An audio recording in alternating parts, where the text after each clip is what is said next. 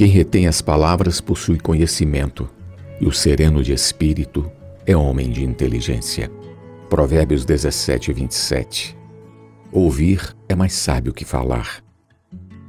Na minha mocidade, eu era rápido em expor as minhas ideias, em mostrar o meu conhecimento.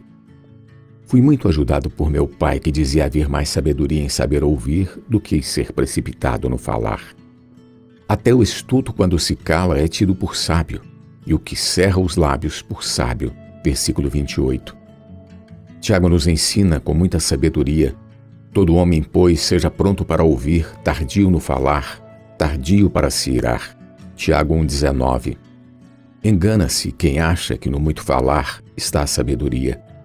Há ditado popular que diz que quem fala muito dá bom dia a cavalo, ou o peixe morre pela boca. Jó falou por longos discursos e discussões com três amigos, com o objetivo de se justificar e fazer as suas queixas contra Deus.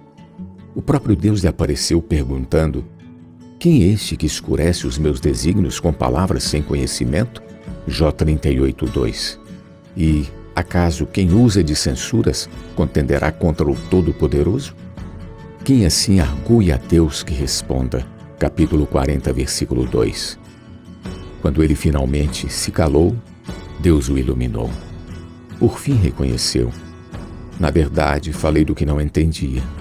Coisas maravilhosas demais para mim, coisas que eu não conhecia. Escuta-me, pois, havias dito, e eu falarei. Eu te perguntarei e tu me ensinarás. Eu te conhecia só de ouvir, mas agora os meus olhos te veem. Por isso me abomino e me arrependo no pó e na cinza.